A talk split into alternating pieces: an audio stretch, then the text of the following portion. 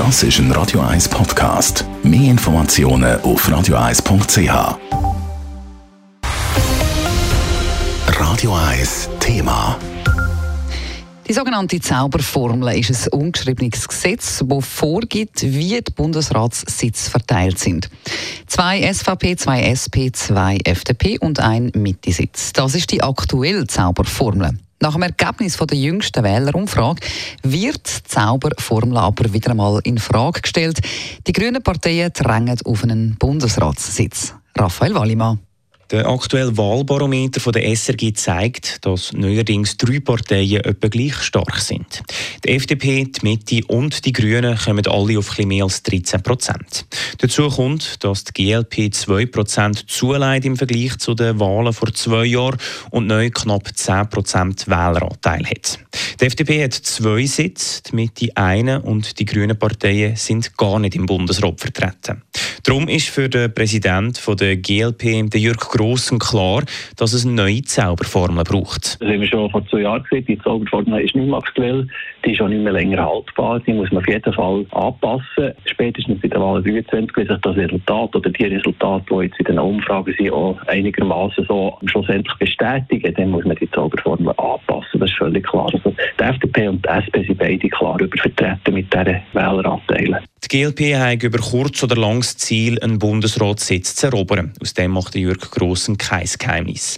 Ähnliche Pläne hat auch der Balthasar Glättli, der Präsident der Grünen Schweiz. Es ist höchste Zeit für einen grüneren Bundesrat. Es kann nicht sein, dass auch die Partei, die im Herzen für das steht, was die grösste Sorge ist von den Stimmberechtigten, nämlich der Kampf gegen den Klimawandel, der Kampf für Klimagerechtigkeit, aber auch für Umweltschutz, Biodiversität, dass das nicht stärker im Bundesrat vertreten ist, das wäre schlecht.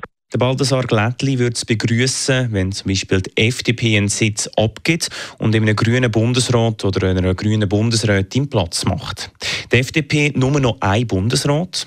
Der neue FDP-Präsident Thierry Burkhardt findet, dass es noch zu früh ist für die Diskussion. Die Diskussion müssen wir führen nach der Wahl. Die FDP ist allerdings eine Partei, die eben nicht nur auf Bundesebene im National- und im Ständerat und auf kantonaler Ebene in den Regierungen und im Parlament, aber auch auf kommunaler Ebene stark vertreten ist sondern auch in der ganzen Schweiz. Das denke ich, ist eine wichtige Voraussetzung, damit man eine Bundesratspartei sein kann. Diskussion über die richtige Zauberformel dürfte dann spätestens nach den eidgenössischen Wahlen in zwei Jahren weitergeführt werden.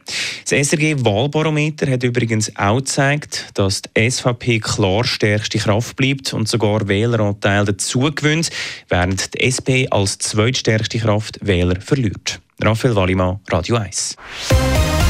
Radio 1 Thema. Jederzeit zum Nachlesen als Podcast auf radio1.ch.